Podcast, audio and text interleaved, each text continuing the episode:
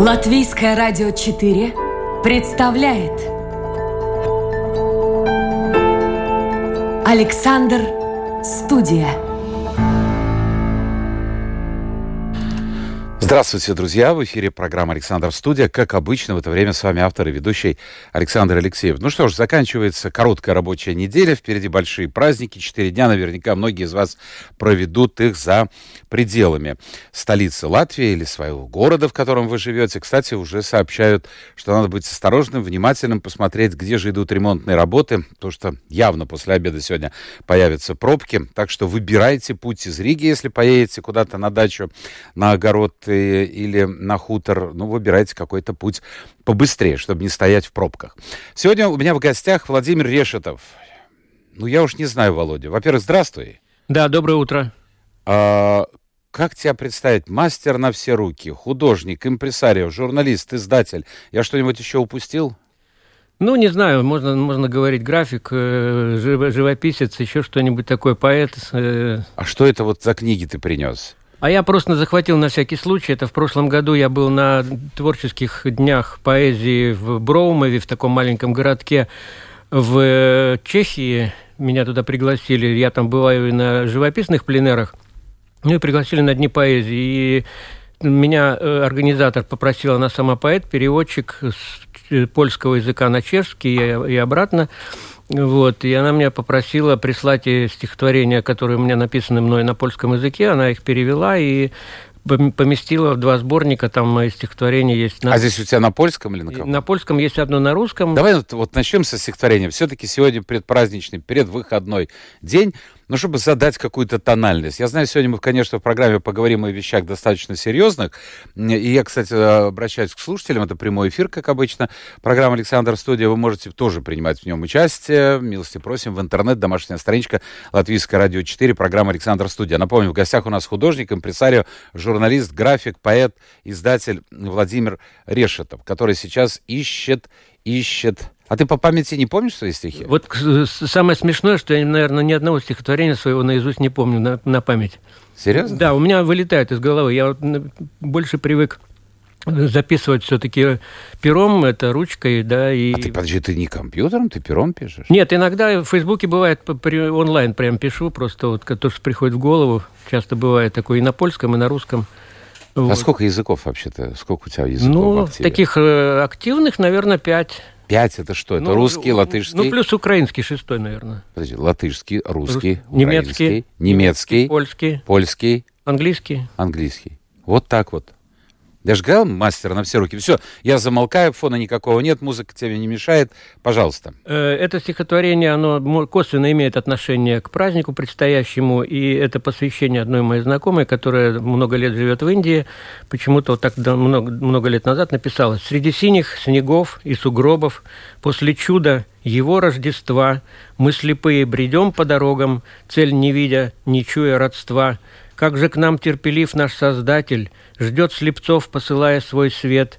Мы, безумные сестры и братья, тропы торим кривые в ответ и плутаем под облаком низким, где ни тени, ни полутонов, там, где дьявол становится близким, там, где явь вместо розовых снов. Ну, слушайте, к тебе спасибо. Это не относится, потому что, мне кажется, ты уже так много взял на себя, вот такой груз несешь. Это, это же очень тяжело. Как ты справляешься со всем этим? Ну как ты... Худенький! Да, вот именно, да. Ну, у меня вообще-то нет никогда ощущения, что мне чего-то тяжело. Просто, я живу, как я живу.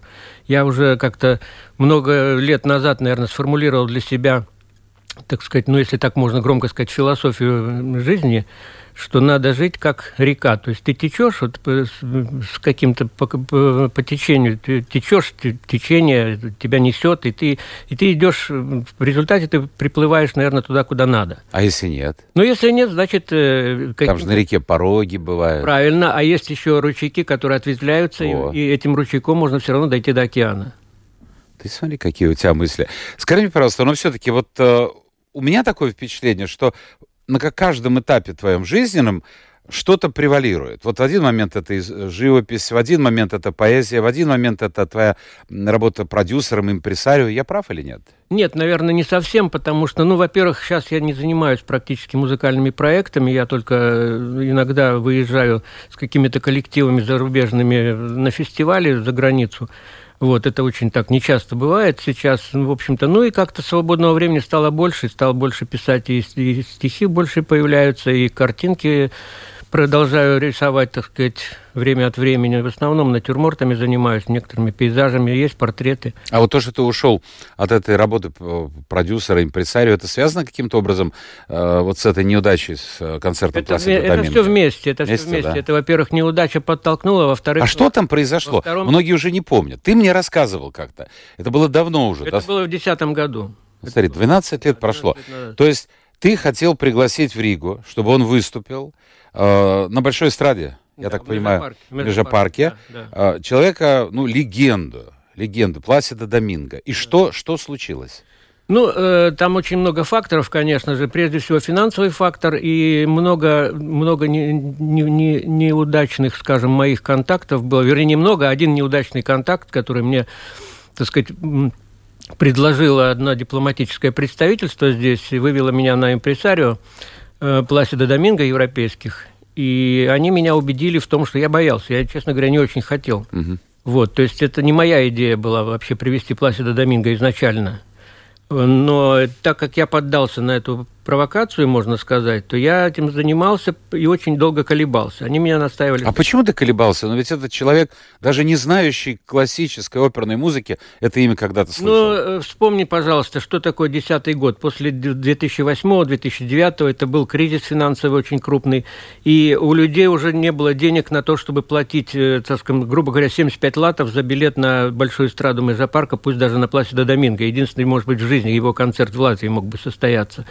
Вот, и поэтому я все-таки рискнул и запустился, но я на тот момент, когда я запустился, я тоже меня попытались убедить, что все ты продашь, там они приезжали, мы в Межапарке зимой еще мерили шагами там этот, э, эту большую эстраду, мерили mm-hmm. шагами зрительное поле это, и э, это было для меня, конечно, очень большой вызов, ну и билеты шли, сначала пошли вроде бы неплохо, да, и концерт был на июль назначен, я продавать начал, по-моему, в феврале. Вот, и билеты пошли, а потом вдруг эти ребята, они изменили дату концерта, который у меня был назначен на пятницу, как обычно, все, всем понятно, кто занимается этим бизнесом, что это выигрышный день, это конец недели, люди все собираются отдыхать, так сказать, погода была, по идее, должна была быть хорошей.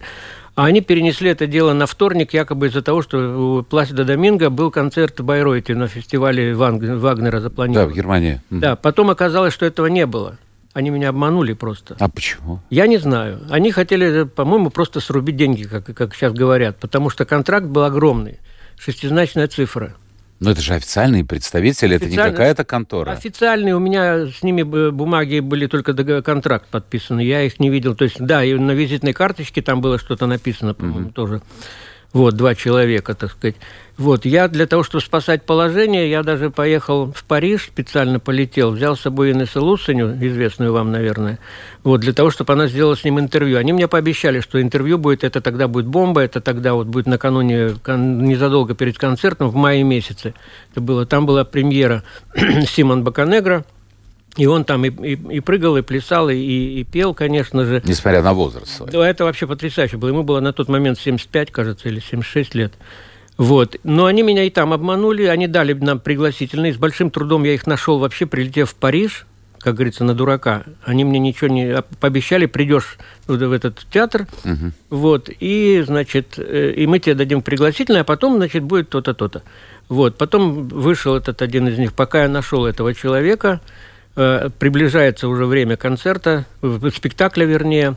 Мы с Лусани в полном неведении, что происходит. То есть нервотрепка была страшнейшая, конечно.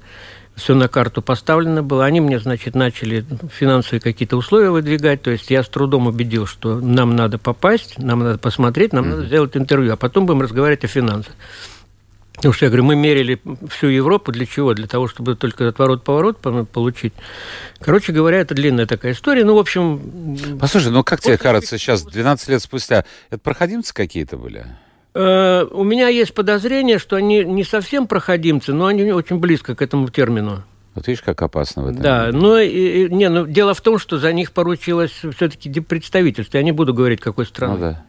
Вот. И ты все деньги отдал, которые были вложены, которые ну, были все, потрачены, все, все долги. Все что, все, что было возможно, все я, я отдал. И у меня Дикие про, деньги, про, это про... сколько ж ты пахал? Ну, там было много и на рекламу потрачено, и на, и на все. То есть у меня, главное, что у меня не было ни одного спонсора крупного финансового. На тот момент уже Парекса уже, как говорится, не, не было, который мне помогал в предыдущие годы.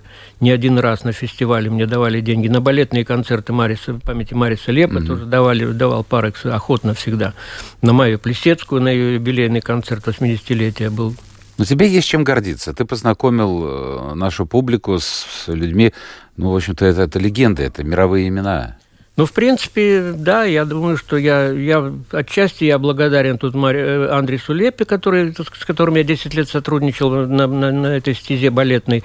И я сам окунулся в мир балета больше, чем я в своей жизни вообще когда-то занимался. Я балетом никогда не занимался, и балет мне никогда не нравился. Я уже думал, что ты и балетом еще занимался. Я думаю, ну нет, куда нет, же, нет, куда нет, же? Я имею в виду как в виде, в качестве импресарио, конечно же. Володь, скажи мне, пожалуйста, вот сейчас мы уже так медленно переходим на эту украинскую тему, а, без нее никуда, но потом мы вернемся еще, есть о чем поговорить. А, вот сейчас очень многие музыканты, как, впрочем, все люди, они должны определиться, на чьей ты стороне. И, а с другой стороны, ну вот очень многие из них говорят, мы вне политики. И вообще нам не задавайте такие вопросы. Я не буду называть имена. Ну, кто-то улетел понимаю. в Америку, у меня Я понимаю, да. своя война. Кто-то говорит, вот а, отстаньте от меня а кто-то нет, кто-то, наоборот, участвует во всевозможных митингах, которые мне напоминают митинги, проходившие, вот, скажем, в Нюрнберге, помнишь, этот э, известный и снятый да, да, Лени да. Риффеншталь да. съезд НСДАП. Триумфоли. Да, да, да, Триумфоли. Вот, вот как вот во всем этом разобраться? Вот как человек должен мир и искусство? С одной стороны, очень многие из них действительно ничего не понимают. Они живут в своем коконе. С другой стороны, ну вот эта история с а, Аней, Анной Нетребко, ну вот, вот, вот как вот? Ну так как случилось, так и случилось. Я думаю, что нельзя усидеть на двух стульях. Поэтому ее погнали из Новосибирска и погнали из Европы, и Гергиева также погнали. Ну да, но, но она потом выступила против войны, и потом а это потом, же... А, а потом уже поздно. Смотри, как получилось в России. Потом, потом уже поздно, потому что вот твоя первая позиция, она правильная. Вторая, это уже, это ты уже лукавишь. То есть надо определяться сразу, с кем ты. Но это очень сложно ну, сделать. Понимаешь, как? Ну, это, ну... Потом, понимаешь, нет, извини, что я тебя перебиваю. Я думаю, что это сложно всегда. Выбор делать всегда сложно, особенно в такой ситуации. Очень сложно делать выбор. И у меня тоже, кстати говоря, на этой почве у меня отпали, ну, двое моих довольно близких друзей, которые, правда, не живут ни здесь, ни в России, они живут mm-hmm. в Казахстане. И после одного стихотворения, которое я вот в этих условиях я написал немало уже стихотворений, посвященных вот этим, в этой войне, вот, и трагедиям. И я послал просто стихотворение. Я ничего не комментировал, ничего не делал. После этого мне, значит, пишет один мой как раз, один из двух этих друзей, что говорит, вот такой-то, такой-то, тебя вычеркнул изо всех контактов. Ну хорошо, но с другой стороны, посмотри, что творится по отношению к российским актерам, музыкантам, которые уехали из России. И это сразу мне напоминает события после Октябрьского переворота когда, в общем, цвет нации уехал. Фактически вся литература, вся музыка, которая была большая часть. Ну, не будем брать Шостаковича, ты сам знаешь, какова у него была жизнь трагичная здесь, в Союзе. А, они уехали, все самое лучшее было создано там. Но... Рахманинов. Да, да, да, да, да, да, да, да, да. Но, с другой стороны, вот это тотальный... Вот хотел сказать одно слово, но неприличное. Наверное, мы не можем. Андрей, неприличного слова, наверное, нельзя здесь говорить. Нет. Но, но тотальная, вот это обвал прямо, тотальная... Ты тут читаешь в социальных сетях. Нетребка была, ее на руках носили. Ей платили бешеные гонорары. И вдруг она враг народа. Это касается всех. Это касается Чулпан Хаматова. Это касается всех. Те, кто вчера еще я говорю, на руках носили, народные герои были, народные артисты. А сейчас они предатели. И так можно продолжать, продолжать. Вот что в голове у этих людей творится, вот которые пострадали? Ведь, ведь это же ужасно. Та же Пугачева. Кому-то нравится, кому-то не нравится. Не, не знаю, откуда в людях, вот э, в толпе такая ненависть. Хотя, с другой стороны, я слышал, что очень легко народ тебя толпа поднимает и очень легко тебя бросает вниз. Ну, я думаю, что тут ты, ты прав, конечно же, что вот толпа, именно толпа, сознание, массовое сознание, это не индивидуальное сознание, это массовое сознание, которое годами взращивало, в котором годами взращивалось определенные э, семена ненависти, ненависти к богато живущим, к хорошо себя чувствующим на этом земле, к талантливым. То есть зависть это страшная. Ну, подожди, но разве такого нет за рубежом? Я думаю, что там нет. Есть в определенном смысле, но такого именно вот потому что, потому что уровень жизни другой уровень жизни другой. Почему вот мы, например, я много слушал перехватов э, солдат российских, э, которые звонят с Украины своим родственникам, это что-то страшное. Во-первых, они все говорят с матерями матом. Да, да, я это тоже они слышал. Говорят, матом с матерями, с отцами. Ужасно. Отцы... Так и матерь, мать в ответ тоже говорит матом. Я про это же и говорю. Это же ужасно. Вот отец, который, значит, там какой-то заядлый рыбак, он подбадривает сыночка, ты, давай, возьми там побольше этих рыболовецкой снасти, это же у нас так дорого стоит. А он вломился в квартиру, где рыбак какой-то жил, да, угу. и выгреб оттуда удочки, там какие-то блесны, что-то еще, то, что в России либо дефицит, либо очень дорого стоит. И отец ему говорит, давай, давай, сынок, давай, тащи еще. Или там, например, вот самое страшное, что я еще услышал позавчера, это вообще уму непостижимо, когда жена говорит мужу, ты там насилуй этих украинок побольше – я тебе ну, и, и мне не подожди, говори. Володя, ну а где же Достоевский, где Чеков, какой где Досто... Какой Тургенев? Достоевский? О чем ты говоришь? Или для этих людей это вообще Достоевского, Чехова эти люди не читали, и они ни в школе его не проходили. А где же скрепы? Я все жду, где же появятся эти скрепы? Слушай, Или ну, скрепы вот именно ты здесь? Знаешь, ты знаешь, нам легко, наверное, судить Россию из-за кордона, как говорится. Я бы не стал этим. Я не сужу, я просто хочу понять. Потому ну, что у меня тоже масса знакомых, родственников, но это совершенно... У меня такое впечатление, что эти люди, люди живут в другой стране. Ну, знаешь, я где-то недавно тоже вот услышал или прочитал по поводу вот этого состояния людей, что они не хотят ничего знать. Им так удобнее их не волнует. То есть вот они, как говорят, как ты э, сказала об артистах, мы вне политики, нам это не надо, у нас своя жизнь, у нас свои проблемы, у нас свои заботы. Но дело в том, что это рано или поздно такая жизнь может кончиться. Ну как жена может говорить мужу, насилуй там девок? Вот, вот, ну, это... Я не знаю, я не знаю, я не понимаю, что... Или мать говорит, привези там я... утюг. Да, и стиралку не забудь. Да. Там. А я, говорит, тебе кроссовки достал, вот, говорит, такие хорошие, почти не ношенные. Ну и, и так далее. Это, это целый, целый ряд этого всего. Я уже не говорю про страшные вещи, которые... Хорошо. Скажи мне, пожалуйста, ну ты вот тоже сам, ты же связан с армией. Ты родился, я знаю, в Грузии. Вообще тебя судьба побросала по разным странам, по разным регионам. Ты родился в Грузии, у тебя отец-то был офицер, да? Да. А вот если бы он жил жив был бы сейчас. Вот интересно, что бы он обо всем этом думал? Мне сложно ответить на этот вопрос, потому что я думаю, что он застал, во-первых, конец войны еще в Германии. Он успел там, так сказать, на танке там своем побывать. Вот. И он вообще-то никогда не хотел, чтобы я стал военным. Это, он, у него была абсолютно четкая позиция. Хотя он сам был не, э, не, не, не таким военным, скажем, не фронтовым, да, он, у него тыловая была э, тыловая должность, тыловое образование, он был инженером-технологом вообще по нефтепереработке но именно по военной части. И он занимался горюче-смазочными материалами. Это была тыловая часть, которая, в принципе, обеспечивала войска. Но чтобы ты связал с армией, не хотел? Он категорически был против. Он поэтому меня настропалил на журналистику. А он тебе вообще что-нибудь рассказывал о войне? Нет. И у меня отец тоже. Ничего? Практически нет. Ничего? Мне мама много рассказывала, потому что мама прожила в Виннице всю оккупацию нацистскую. И у меня там родня живет до сих пор. У меня в Виннице три, три двоюродных сестры и одна двоюродная сестра. А сейчас какая-то информация есть? Ну, я постоянно с ними на каждый день практически на связи. И что говорят, что пишут? Ну, старшая сестра, вот э, даже она давала интервью ТВ-24 недавно, по, по прямое включение они с ней делали из Киева. Из Киева. Она, в принципе, она, ну, она, они переживают все, конечно. Потом она, они мне все говорят, слушай, говорит, война у нас уже восьмой год идет. Она с 2014 года эта война идет. Единственное, что она только на Востоке была. Киев не, не касалась. Это все ни Киев не бомбили, ни, ни, ни по Виннице не стреляли. А так, в принципе, но она, тем не менее, живет, э, так сказать, своей жизнью прежней. Она вот, при возможности она стала выбираться к себе на дачу под Киевом, там недалеко. Она сажает там всякие, всякие сельхоз, сельхозпродукцию свою, чтобы потом собирать урожай осенью. У нее такая пенсионерская, скажем, жизнь. Она, слава богу, успела побывать у нас в гостях вот в декабре, как будто чувствовала она съездила сюда, но вот у, у, у ее сводной сестры э, внуки, она их отправила в Таллин к своей... А вот у них отношение э, к России и к русским? Негативное.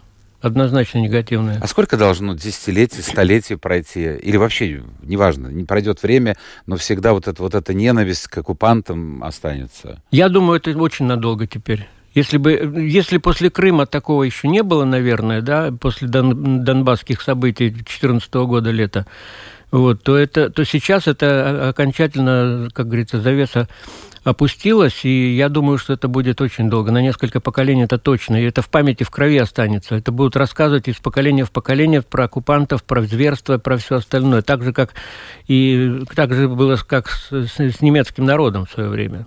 Потому что я, например, вот... Э, Ты парад... школу заканчивал да, в Германии, парадоксально, да? парадоксально. Я начал учить немецкий язык, еще живя в Молдавии. Притом это был тоже... Еще и в Молдавии? Да. Я, я начинал учиться в школе в Молдавии. Я до седьмого класса там учился, и потом с седьмого по десятый я учился в группе войск Германии. Вот. И я начал учить немецкий, причем тоже с подачи отца, потому что он немецким довольно хорошо владел. Ну, благодаря тому, что он в конце войны туда попал. Вот. И, и я учил, а тогда это же было 20 лет спустя после войны, чуть меньше даже было. И немецкий язык это был синоним фашизма вообще. Ну да. Да, и в принципе, я когда приехал в Германию в 66 году, э, вот, это было, собственно, для меня уже выбора не было. Я учил, уже продолжал учить немецкий язык, и там это было в порядке вещей, тем более, что среда языковая вокруг была, так или иначе, была немецкая. То есть я смотрел немецкое телевидение постоянно, то есть у меня не было советского телевидения, там никак, никаких mm-hmm. тарелок тогда не было. Вот. И, конечно же, что касается вот войны, то там я и очень близко. А где ты? Это в каком городе? Самое, самое вот парадоксальное, ужасное, может быть, даже прозвучит. Я, я жил в концлагере Равенсбрюк бывшем в домах, где жили эсэсовские надзиратели. А вот скажи мне, пожалуйста, вы обща... имелась какая-то возможность у детей общаться с местными детьми? Была, конечно. Была, да. да. Вот отношения все-таки... Там было, знаешь, так как это была Восточная Германия, это социализм. Но тем не менее. Сказать. Но ну, были там, были, так сказать, разные эксцессы бывали, конечно, но, в принципе, у нас были так называемые там совместные лагеря дружбы, где можно было летом провести где-то месяц вот вместе с, неме- с немецкими ребятами, там они параллельно, это из этого, как она называлась, Фрая Deutsche Jugend, это самая ФДЙ, это организация типа наших Синие рубашки у них да, были, да, да, да, да, да, типа комсомольцев. Что-то было или в пионеров, ну, наверное, нет, синие галстуки у них пионеры, да, были. Вот. Ну, были там какие-то даже такие адюльтеры, романчики были такие у старшеклассников с, с немками, с девочками там и наоборот. Вот, то есть, ну, нет, было нормально, как раз-таки у нас не было никаких таких э, острых конфликтов, я не помню, что было. А ты учился потом в Казахстане? Я поступил в университет в Казахстане, да. У тебя какие-то связи есть сохранились? Конечно, да. Вот скажи мне, пожалуйста, что происходит в Казахстане? Очень интересная э, складывается такая, вот на мой взгляд, параллель. Сначала Беларусь. Ну, там все понятно. Там все понятно. Народ выступил против э, Лукашенко, э, и, и там все понятно. А вот в Казахстане, сейчас посмотри, э, Казахстан все как-то, вот у меня такое впечатление, по крайней мере, по тем шагам, которые предпринимает новый президент, я понимаю, там кланы, там внутренняя борьба. Это Восток, есть Восток. Но они все дальше и дальше уходят от России.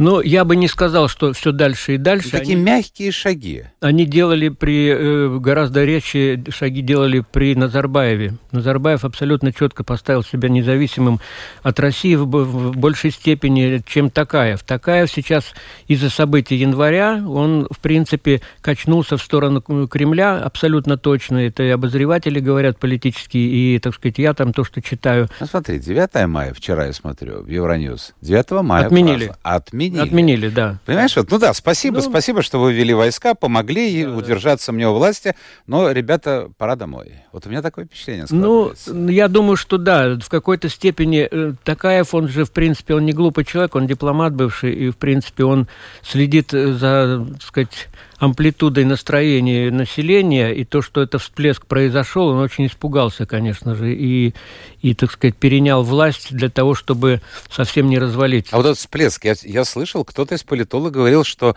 якобы этот всплеск как раз и был организован теми, кто стоит за Такаевым. Такое могло быть? Э, теоретически, наверное, все может быть, потому что э, вот эта вот подковерная борьба кланов в Казахстане, она очень давняя. Она была еще в те годы, когда я учился. Это несмотря на то, что это был Советский Союз, часть Казахстана, но Казахстан в то время, в принципе, при Кунаеве тогдашнем, он, к нему Брежнев очень благоволил. Казахстан все-таки тоже занимал какую-то свою определенную нишу вот в этой большой, большой стране. И, конечно же, в немалой степени благодаря целине, там, и зерновым там, и прочим-прочим вещам. Хотя в целом, конечно же, люди жили так же примерно бедно, как и в других частях Советского Союза. Вот. Элита жила, как она жила, естественно. Но все, э, все как раз так называемые три жуза, старший, младший и средний, это, эти кланы так называемые, которые спокон века на территории Казахстана существуют, негласно вот они существовали все время. Идет там разборка. И, да, не, но там делилась власть э, между жузами, делилась совершенно конкретно. КГБшники это один жуз, МВД это другой жуз, профсоюз это третий. Э, главные, так сказать, главные позиции занимают, конечно же, из э, старшего жуза люди, то есть это север Казахстана, там Караганда и так далее. Вот, и, и откуда и Назарбаев, собственно говоря. То есть это, конечно же, это, конечно же, такая вещь э, достаточно интересная, но и она, она достаточно хорошо скрыта, потому что я, скажем так, я в какой-то степени я считаю себя тоже патриотом Казахстана, потому что я там провел, провел наверное, одни из лучших лет своей юности. Вот, учился пять лет, два года потом работал по распределению – видел людей, они очень, казахи, очень э, радушный, очень открытый народ. Потом я с нашим президентом Бердинчем летал на, на официальные визиты, был в Казахстане в том числе. Вот, и, так сказать, восстановил свои связи благодаря тому, что встретился с однокурсниками своими, публиковался там в местной прессе достаточно много раз. А вот. скажи мне, пожалуйста, это правда, что у России опять-таки политологи говорят об этом, что э, одна из стран, которой Россия может предъявить какие-то претензии, я так понимаю, территориальные, это Казахстан. Ну да, это же покойный Жириновский неоднократно э, оглашал эти претензии. То есть это, это действительно... А, населен... О чем идет разговор? Населенные, населенные в основном русскоязычными, русскоязычными людьми, области, там, Петропавловская область, э, Западный Казахстан, не, не Запад, Западный Казахстан, Уральск, но там, его, там меньше, а ближе к Оренбургу.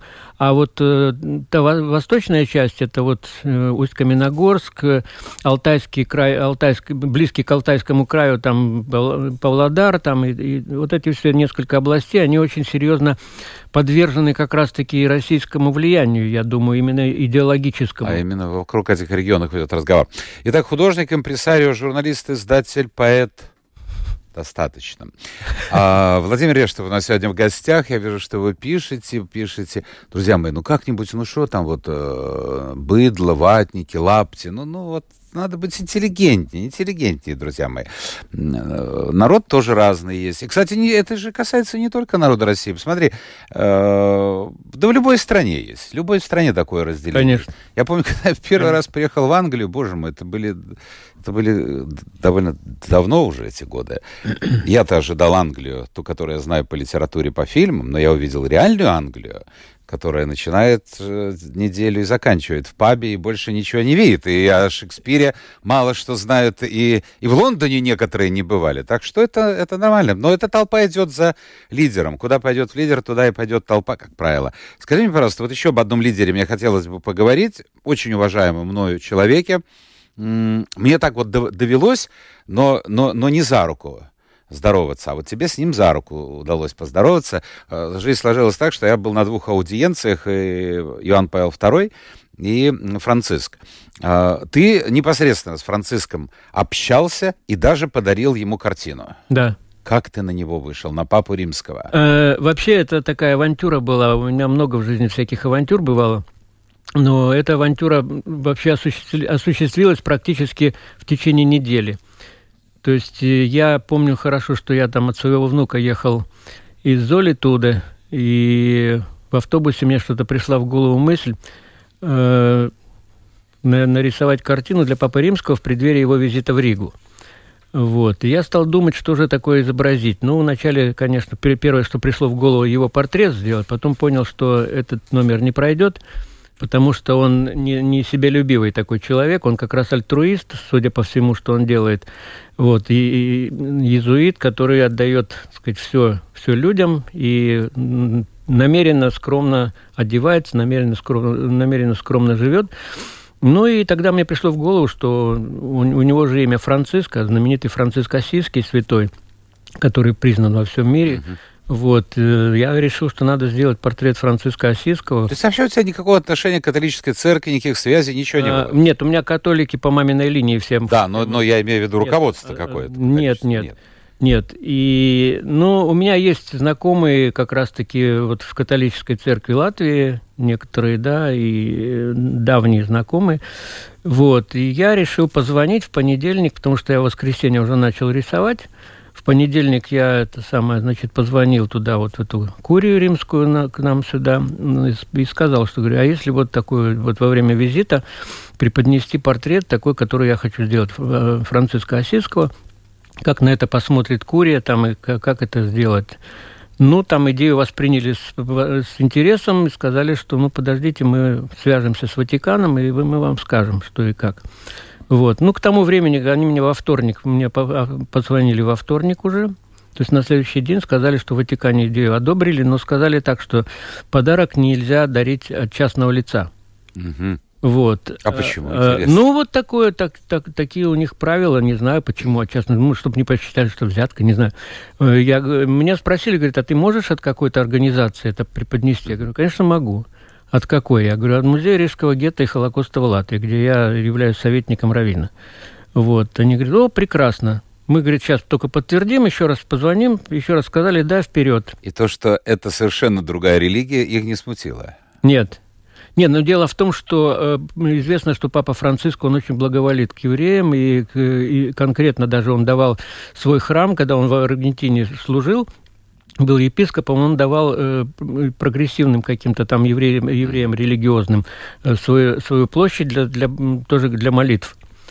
Вот. Ну, так получилось. Потом оказалось, когда я уже обрамил это все, я Равину сказал, конечно, то же самое, что, что вот мне они сказали, что такое. Он одобрил эту идею, что надо подарить. Это будет название музея, будет в Ватикане, если что. Ну и мне сказали, что позвонят еще, когда будет аудиенция, от чего я совсем обалдел, потому что я не, плани... не предполагал, что меня еще куда-то пригласят, тем более на встречу с Папой Римским. Вот. Но у меня было приглашение еще на, на экуменическое богослужение в Домском соборе, которое было в тот же день, 24 сентября 2018 года. А потом был, была пауза после этого богослужения. Мне сказали, что вот где-то в районе обеда мне позвонят, надо будет принести эту картину там и, и куда принести. Ну, там дальше была целая тоже история, потому что я там ее успел запаковать, она у меня дома уже была обрамлена, там специальное стекло музейное такое я выбрал.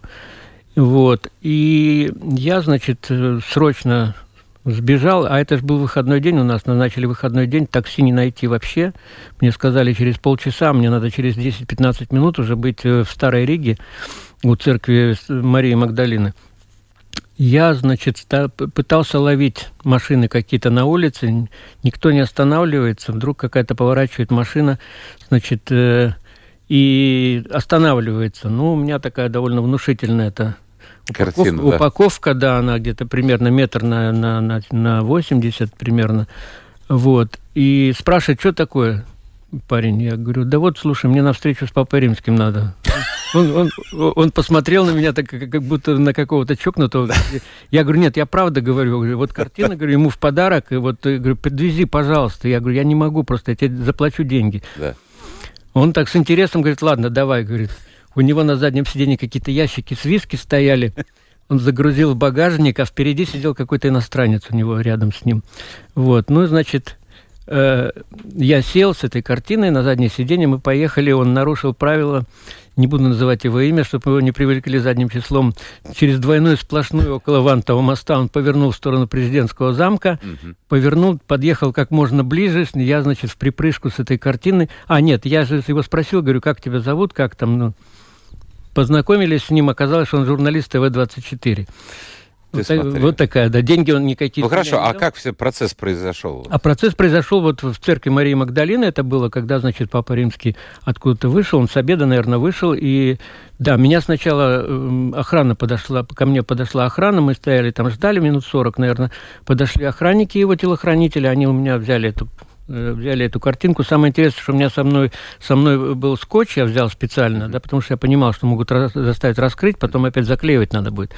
Вот. Э, и, и нож был такой выдвижной. Никто не проверил. Я, я этим ножом разрезал, все, никто, да. охранники спокойно совершенно, вот, значит, ну, пощелкали пальцем там по, по стеклу, по, по упаковке, давай вперед, а потом они мне говорят, через переводчика, конечно, через моего знакомого епископа, они говорят, а мы можем сейчас у вас забрать вот так вот, Папа Римский, у него не будет времени сейчас из рук в руки это получать. Мы, говорит, сейчас... А ты говоришь, нет, я хочу через руки. Нет, нет. Они сказали, мы отвозим сейчас все подарки, мы загружаем в, мини, в минивэн и везем в Вильнюс, там, где у него, так сказать, основное место. Резиденция, да, да, да, да, да, да, в Курии туда он. Вот, я говорю, ну что делать? У меня варианты есть сразу? Нет, значит, забирайте. Вот они забрали, а потом мы стояли, ждали, нас пригласили, нас было 11 человек, пригласили в Дом Святого Семейства напротив церкви Марии Магдалины, mm-hmm. прям двери-двери. Вот, и, и там тоже в таком в зале очень симпатичном, где тоже подарки самые разные находятся. Он, он вошел, я был предпоследним, по-моему, наверное, в этом череде тех, с кем он э, за руку здоровался. Каждому вручали четки с его гербом в коробочке в такой красивой. Вот, э, женщинам в белой коробочке, такую, мне, мужчинам в красной. Вот, и четки с крестиком, конечно. Вот, и, и когда он ко мне подошел, я, я, честно сказать, я потерял дар, дар речи, вот как, как мальчишка какой-то, да, я, я не знал, что говорить. Я все заготовленные на английском языке фразы, я их никак не мог из себя выдавить вообще. Он стоял при этом, держал меня за руку и ждал, когда наконец я раздражусь. Слушай, вот ты сказал насчет охраны, я... Э вспомнил, вот э, это было полтора года, это вот как раз только начинался ковид, это два уже года, не знаю, время бежит. Рядом со мной стоял э, священник, по всей видимости, откуда-то из Южной Америки, молодой парень. И он ему дал вот эту э, баночку, или как я не знаю назвать, мате чай, знаешь, да, пьют да. из металлической да, трубки. Да. Я еще подумал, неужели, во-первых, никто не перехватил? Франциск взял и стал пить. Я подумал, матча. Причем никого не проверяли. Никого. Да, все эти скобки мы проходили, все. Но я подумал, боже мой, там же может все, что хочешь быть. Вот меня это очень... Я думаю, что это было заранее проверено, потому что так не может быть. Меня, ну, я был свидетелем. Вот, вот почему меня не проверили с этим ножиком? Ну вот у тебя с ножом. Скажи мне, пожалуйста, Володь, время нашего эфира заканчивается, оно уже закончилось. Я не буду сейчас... Ну вот два вопроса. Андрей, можно два вопроса? Можно. Это Андрей Волков у нас сегодня популярнейший музыкальный исполнитель, автор песен. Он сегодня у нас э, режиссер. У нас плохих режиссеров не бывает в эфире. Какая программа, такие режиссеры. Э, скажи мне, пожалуйста, вот человек спрашивает, э, как абстрагироваться и двигаться дальше, где тот источник вдохновения инту, интуазизма, чтобы жить дальше без плесневелого ощущения в душе от кредиторов и так далее. Вообще, что делать человек, который попадает, ну, двумя словами, в такую критическую ситуацию? Ну, надо, во-первых, понять, что это э, закончился этап как, э, твоей жизни очередной, и надо, так сказать, пытаться собрать свои силы и жить дальше, потому что на этом жизнь не кончается, и надо видеть всегда свет в конце туннеля. И второй вопрос. А два же два человека, Алекс и Анна, пишут об одном и том же, в принципе, откуда ты услышал, и вообще можно ли верить этим телефонным перехватам.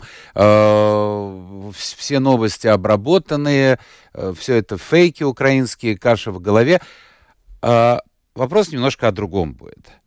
Вот несмотря на то, что вот сейчас я просто процитирую. Сейчас в Украине находятся следователи Международного уголовного суда. Они расследуют возможные военные преступления в ходе войны. А, глава, глава а, этой организации, главный прокурор Международного уголовного суда Э, вот он цита, цитирую я его, мы здесь, потому что у нас есть разумное основание полагать, что здесь совершается преступление, подпадающее под юрисдикцию Международного уголовного суда. Но ничего, есть категория людей, которых не смущает ничего. Они считают все фейками. Что, вот, вот достучаться, ты думаешь, может до этих нет, людей? Нет. Нет, я думаю, бессмысленно. Я, это дело в том, что у них в голове установка, которую вообще никто не может изменить, кроме этих э, самих людей. А самим людям это не надо. Вот а то, что было людям. в Германии, подожди, такая же установка была в годы то войны? Же то же самое. То же самое. То же понадобилось 20 мы, лет, Мы не знали, чтобы... мы ничего не знали, мы не видели, мы не, мы не, мы не участвовали, мы не хотели. Мы, мы, мы вот для себя открыли там этот ужас, мы только после войны. Это все неправда. Это тот же самый, как вот недавно кто-то цитировал этого Юлиуса Штрайхера, по-моему, нет, э, Штрайхер или кто-то, которого посадили на 20 лет после Нюрнберга, а Шпеера, Альберт, угу. Альберт Шпеер. Архитектора. Да, он 20 лет сидел, и только после 20 лет отсидки он понял, что он не хотел, у него был миллион возможностей, когда он был при Гитлере, так сказать, если не правой рукой, то где-то очень рядом, миллион возможностей узнать все о концлагерях, о Холокосте, об уничтожении в крематориях э, тел людей или живьем э, убитых в газовых камерах Аушвица и других концлагерей.